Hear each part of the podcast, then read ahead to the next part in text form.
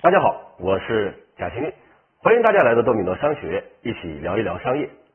那今天虽然大部分的企业已经复工了，但是疫情所带来的改变却不可逆转的留在了我们身边。在将近两个月的时间里面，几乎十四亿人闭门不出，店铺停业，工厂停工，学生停学，大家依靠互联网获得信息，购买食物和生活物资，那包括通过互联网进行娱乐和情感交流。在这两个月的时间里面，我们的生活方式、消费习惯、社交方式发生了巨大的改变。那这次疫情考验的不仅仅是每一个人的免疫力，也是一个企业的免疫力。那疫情必定是一个加速淘汰和加速升级的过程。那免疫力强的个体和企业呢，会被加速的升级；反之，就会被加速的淘汰。那这次疫情让本该在三到五年内才能完成的变化，在短短的时间里面席卷而来。这是针对个人和企业的一次全面的大体检，督促我们调整和升级自己。那在大自然漫长的进化过程当中，能够存活下来的生命，既不是那些最强壮的，也不是智力最高的，而是那些最能够适应环境变化的。活下来这三个字。变成了一个非常朴实的愿望，但是这需要我们对变革的逻辑有充分和清醒的认知。在这两个月的时间里面，我跟很多的创业者沟通过，话题基本一致。疫情之后，企业如何的生存，生意该怎么做呢？大多数人突然之间意识到，过去学到的知识，过去积累的经验，完全一下子用不上了。他们开始焦虑，开始迷茫，找不到方向。那其实今天呢，商业环境的要素确实发生了巨大的变化，基础建设升级，五 G 时代到了，主流的社会消费群体的改变，那社交场景的改变，商业环境、经营环境、政策环境全部都发生了巨大的变化，大多数中小企业面临着不变革就被淘汰的困局，但是难做不代表不能做，痛苦的升级和迭代胜过潇洒的死去。个体和企业一样，都在困难当中寻找那么一丝丝的转机，在奔跑当中调整方向，才能够有可能达到最后的蜕变和升级。那我希望呢，是通过我分享的一些中小企业成功转型升级的案例，能够给到今天的大家一些启发和参考，让大家能够在今天的变革环境当中。找到自己企业的生存洼地，在新的商业环境当中生存下去。那今天呢，我跟大家分享的是一个传统的烟酒店转型升级的案例。那他们是如何通过拆分重构，走出了一条独特的创新之路？那我分享这个企业呢，叫做九茶生。那创始人周庆辉十八岁从东北。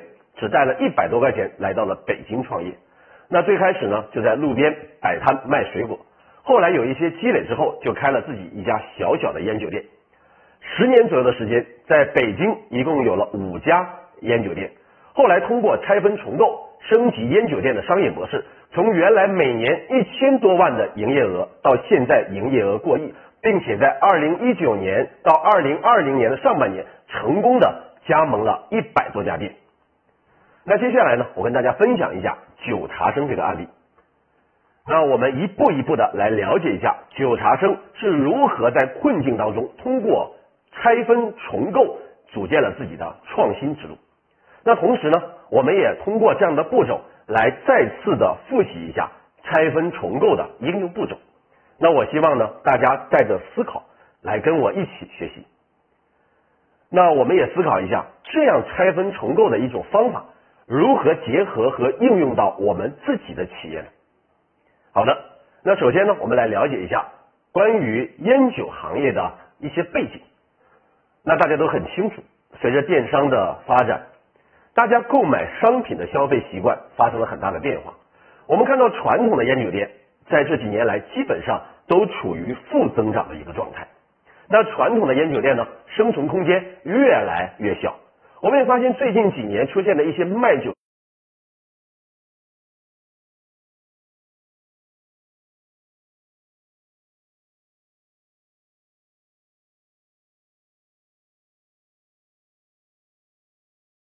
垂直门店做得非常好，比如说幺九幺九酒类直供，它的核心呢就是打造从厂家到消费者之间层级最少服务最快捷、成本最低、推广最精准的专业数字化的服务平台。那酒便利呢？它首创了一个叫做订酒的呼叫中心，它为消费者提供什么电话订酒、免费送货等等的个性化、时尚化的服务，很快速的赢到了大量的消费者的信任。那么九茶生是如何在强敌环绕的环境当中快速的崛起呢？各位，他短短的一年多的时间，从五家店迅速的成长到了一百多家店。那九茶生是如何实现这样的商业布局呢？那我们现在从拆分重构这个角度，一起来还原一下九茶生的创新之路。那拆分重构这个方法呢，来源于熊彼特的创新理论，就是基本要素的重新组合，把旧的要素拆解成若干个独立的元素，然后呢，我们再把它重新的围绕一个核心。进行新的组合，达成一个新的系统。那这样呢，我们的拆分重构的关键就显而易见了，就是在我们拆解之后如何的组合。那我们一起来回顾一下拆分重构的具体的方法。那第一步呢，首先我们是明确问题。的第二步是我们在这个问题的基础上设定一个目标，也就是我们希望这样的一个问题被解决到什么样的程度。那第三步叫做拆解，我们需要选择一个合适的思维模型来拆解原来的基本要素。那第四步呢，就是我们要思考围绕着一种什么样的方式进行重组，从而呢来解决我们第一步所确定的这样的一个问题。那这就是拆分重构的几个方法。那我帮大家逐一的解析一下。那什么是问题呢？我们可以把问题定义为现实和理想之间的差距。也就是说，我们现实拥有的和期待当中想要的这个中间的差距是什么？那回忆一下，原来我们在现实当中，我们跟烟酒店相关的问题是有哪些呢？比如说，我们在烟酒店只能买到烟和酒，那同时呢，烟酒店通常呢都是路边店或者是夫妻店，一个小小的门店，环境非常的一般。而且呢，每次到门店只有销售，没有任何的服务，他恨不得我们买完马上就走，不要做停留。那各位，我们会发现他没有外卖服务等等，这就是传统的烟酒店。那总的来说，过去呢，我们在线下的烟酒店呢，我们发现它的功能是非常的单一的，它满足我们消费者的需求也非常的单一。那么各位，我们现在来思考一下，我们作为消费者、作为用户来说，我们对于这样的一个烟酒店有什么样的期望呢？比如说，我们现在都习惯送货上门了，我们希望坐在家里，他就能把我们想要的烟和酒能够送过来。包括我们现在希望在很多的环境当中能够享受那种被服务和体验的感觉，我们希望环境更加的优雅，我们希望它针对我们能有各式各样的服务体验。交流或者是会员活动等等，而不仅仅是单一的销售。我们希望有更多的社交活动或者是文化氛围。所以呢，作为消费者来说，我们期待的是它能够满足我们多样化的需求。那我们再回过头来看看第一步，我们到底想要解决的问题是什么呢？我们现实是线下的烟酒店的功能很单一。那消费者的期望是能够在同样的一个空间当中实现多样化的需求，满足被服务和产品体验的需求。那这样的话，我们就找到了一个明确的问题，也就是说，我们如何在同样的一个空间里面实现多样化的服务和满足消费者的需求？那接下来我们看第二步。那我们希望将这样的一个问题解决到什么程度呢？那当然了，我们不是一下子要把所有的问题都解决掉，我们要把它设定在一个范围，也就是我们解决问题的边界是什么？我们要解决到什么程度？那么接下来我们看，对于九茶生来说，设定的范围是可以在同样的一个空间当中，如何实现产品体验、休闲、社交，满足客户被服务的需求？那这就是我们对既定的问题这样的一个目标设置的一个边界。那产品体验、休闲和社交，那设定好这样目标之后，我们需要选用一个方法来进行拆解这样的基本要素。那我们选什么样的方法呢？在我们的课程当中，曾经分享过一个非常好用和熟悉的方法论，也是一个思维模型的工具，叫做供需联。那一个商业问题的解决方案，其实本质上就是把供给和需求高效的匹配在一起，为我们的客户创造价值。那我们在供需联里面呢，第一步我们先来拆解用户的需求，第二步我们来拆解供给的要素，第三步我们来拆解。连接的要素。那首先呢，我们拆解需求的要素。那对于需求的拆解，我们可以分为两大部分。第一大部分呢是对于功能性的需求，那第二部分是对于情感性的需求。那功能性的需求呢，我们可以参考一个非常熟悉的理论模型，叫做马斯洛需求理论。那我们拆解出生理需求、安全需求，那再往上呢是购买或者交易的需求，那再往下拆解有生理的需求。我们也可以把生理的需求拆解为吃美食、品酒、品茶、休闲等等。那安全的需求，我们可以拆解为人身的财产安全。那当然了，这是一个非常低、非常低的安全需求了。那其实当代社会当中还有一些非常普遍的安全需求，比如说我们出门都带手机，我们都希望有一个稳定的 WiFi，或者我们的手机可以充满电。那当然。在我们现实生活当中，手机呢就相当于我们肢体的一个延伸。那如果没有 WiFi 或者没有电源，我们就觉得好像身体当中缺少了一样，非常没有安全感。那还有呢，我们可以把购买的需求再进一步拆解，比如说我们买烟、买酒、买茶叶、买土特产、买食材等等。那接下来呢，我们从功能性的需求再看到情感性的需求来进行拆解。那比如说，简单来说，我们可以分为三大方向。第一种是社交的属性，比如说我们对友情、对爱情、亲情这样的一种需求。那比如说呢，我们还可以有对商务和社交等等另外一类的需求。那第二种呢，从被尊重的角度来说，那比如说我们希望在一个环境当中不被打扰，我们的身份被认可、被服务等等。那这是第二点，那第三点呢？我们是希望有实现自我的这样的一种场景。那比如说，我们可以通过提升自己的修养，增强创造力，来实现我们自己的展示。那其实呢，这里面每一个要素都可以继续的往下拆解，但是到目前，我们基本上已经可以发现比较重要的需求要素了。那在这里，我邀请大家共同的思考一下。如果今天屏幕前的你是九茶生的 CEO 的话，你会满足消费者什么样的需求呢？A 是功能性的需求，B 是情感性的需求。那当然了，最后九茶生采取的方法是在功能需求之上，再去满足和赋予情感的需求价值。那接下来我们再往第二步进行拆解，我们开始拆解。供给要素，那供给要素是什么？实际上就是我们有能力提供的、满足的那一部分，在我们的能力圈范围当中属于优势的那一部分。那我们可以简单的分成三大部分：产品、服务和环境。那在产品的角度来看，种类就很多了。比如说我们原有的烟和酒，那我们可以新增一些茶叶、土特产、养生食材等等。那每一层还可以继续的向下拆解。那比如说从烟的角度，我们有绝版烟，有各种品牌的烟。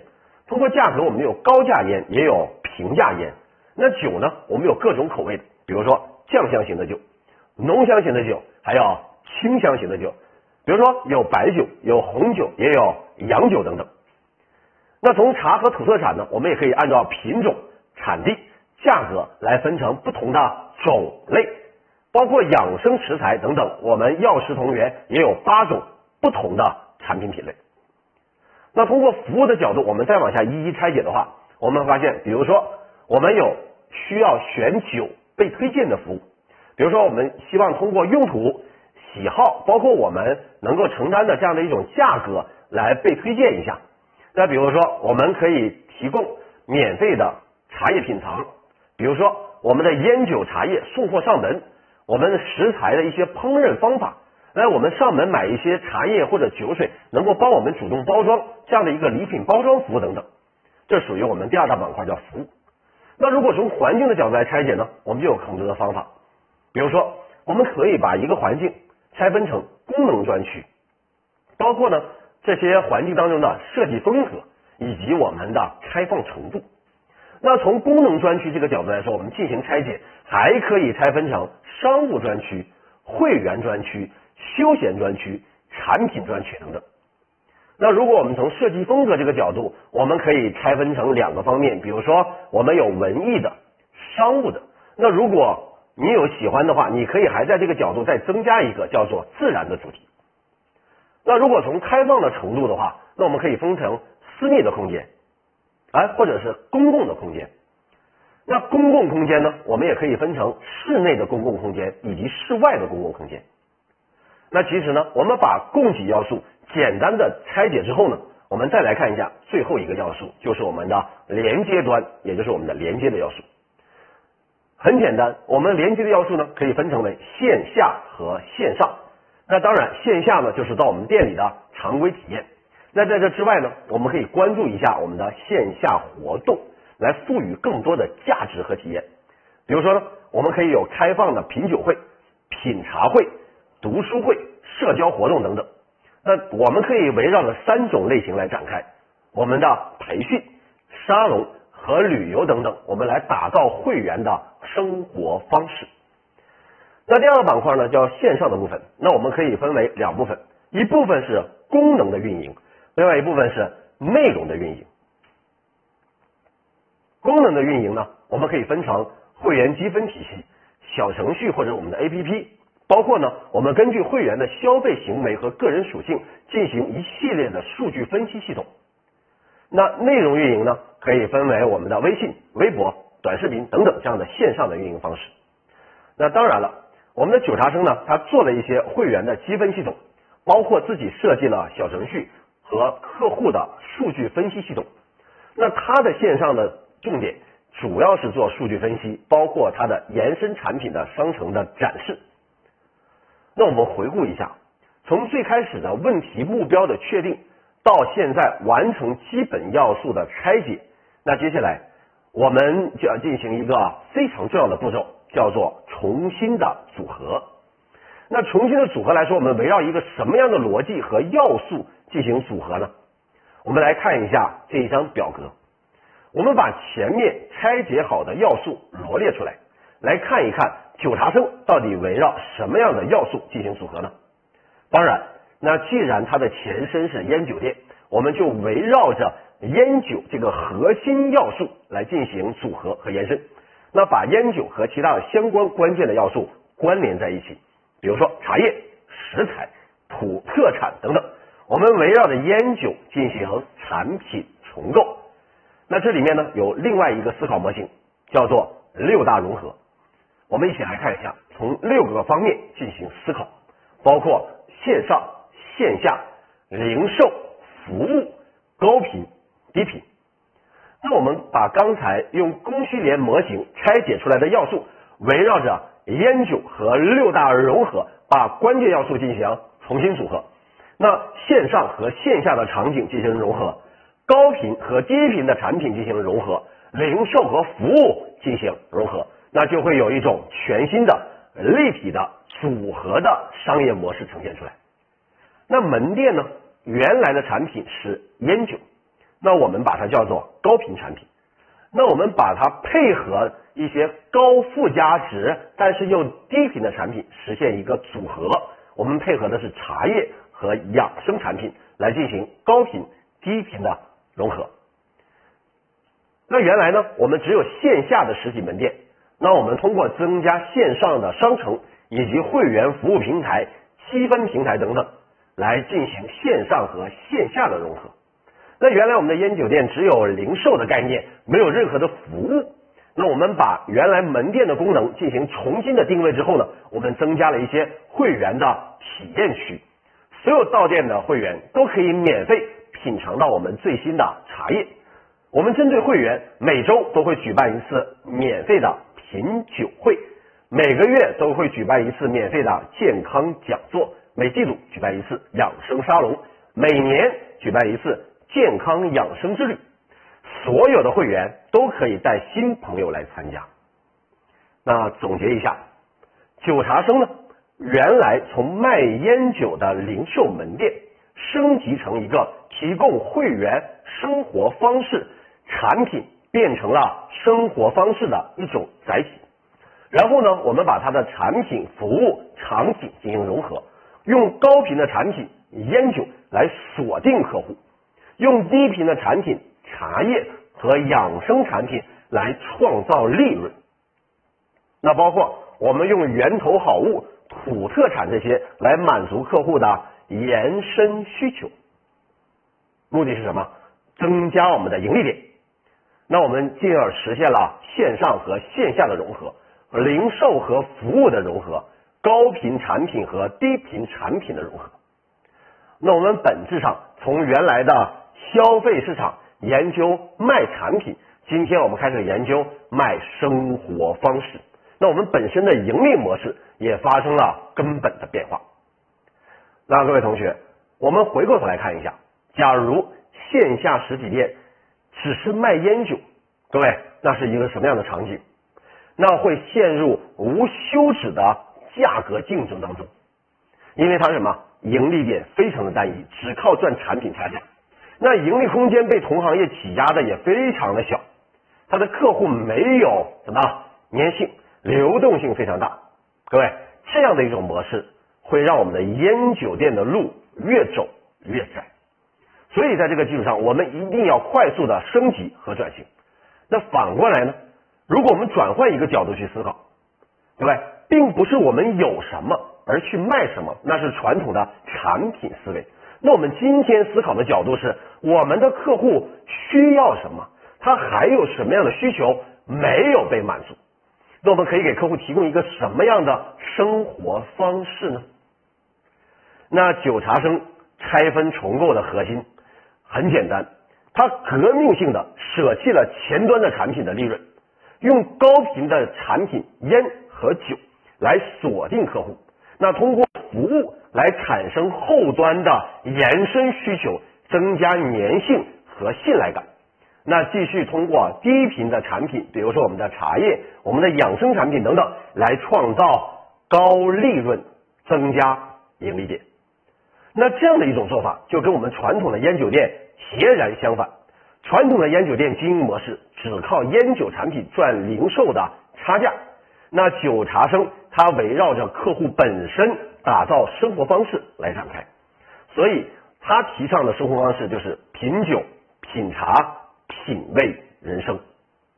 那他通过产品和服务的组合来打造这样的一种会员的生活方式，那把自己的商业模式从原来卖产品赚差价升级成一种。组合的立体的商业模式。那作为最早用这样的经营理念构建商业系统的酒茶生来说，它以烟酒为核心搭配，在延伸茶叶、养生食材、源头好物、土特产等等的产品组合。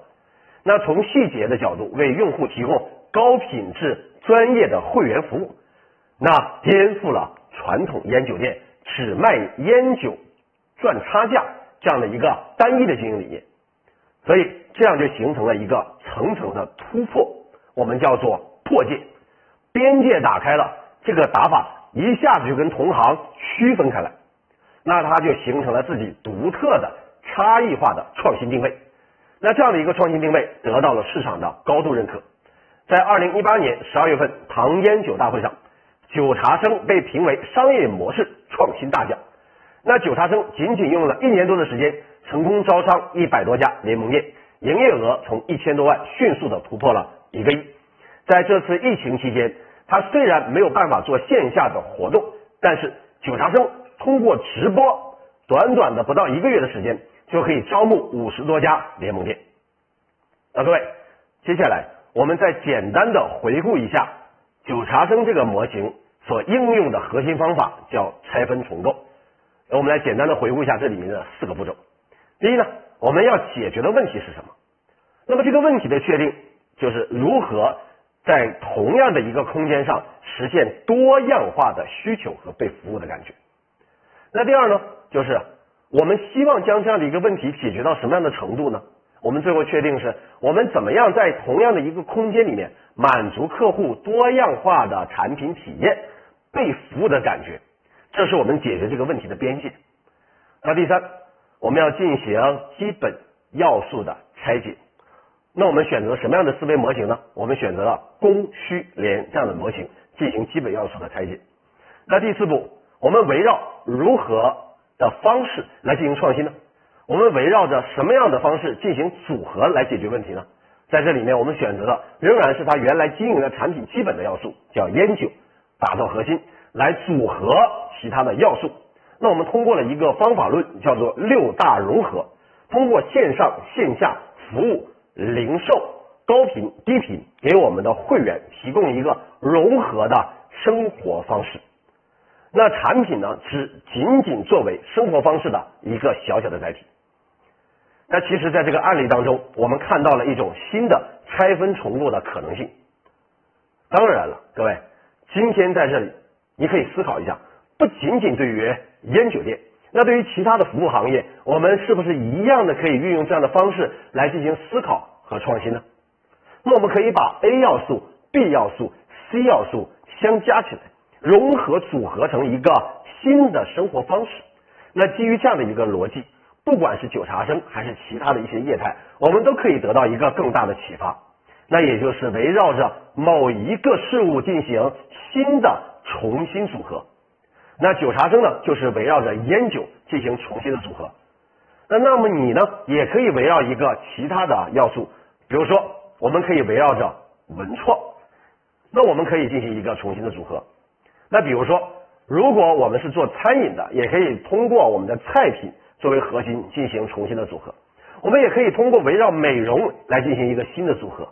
那我们可以围绕着健身来进行一个新的组合，等等等等。那这样的话，我们就可以把一些以前就有的旧要素，包括看似不相关的一个要素，那通过我们说的为功能性赋予情感的表达，各位听好了，叫做功能性基础上赋予情感的表达，把它变成一个生活的。体验场所，那这样的组合方式就会产生很多意想不到的新的商业机会。那我们都共同经历过商品匮乏的一个时代，我们也经历了今天商品过剩的时代。那我们已经迎来了个性化消费的时代。那在这个时代，我们如果只是单纯的提供产品展示和购买的平台，已经没有办法再去增加客户的价值，我们已经没有办法去服务客户了。我们的消费者越来越希望通过购买能够表达自己的品味和个性主张的产品，所以呢，我们的消费者对于线下的购买场景的要求也就越来越高。那我们线下空间要去为功能性的赋能就越来越多。我们在功能性的基础上，也要去赋予它更多的情感表达。所以呢，我们的消费者是希望这样的一个消费场所。变成他生活的一部分，让他有所体验，能够体会到被服务的感觉。那我想呢，这也就是作为当下我们的实体店迎来的有可能新的时代红利。那 OK，那今天关于九茶生的案例我们就分享到这里。那我们通过九茶生创新之路呢，又把拆分重构的四个步骤进行了拆解和重新的应用。那我希望呢，大家能够像九茶生这样的一个例子，结合和思考你自己企业现状当中进行重新的组合。那如果你的企业无论是身处在什么样的行业，有没有可能通过拆分重构进行创新的发展呢？那我们尝试着应用一下这样的一个四步法来操作，或许你有可能有不一样的收获。那我邀请你做出行动方案，并且去测试和。优化，我相信呢，只要开始和行动，就一定有收获。那同时呢，我也欢迎大家把我今天分享的内容传递给身边更多的朋友，帮助到更多的人。那今天我的分享就到这里，我们下次再见。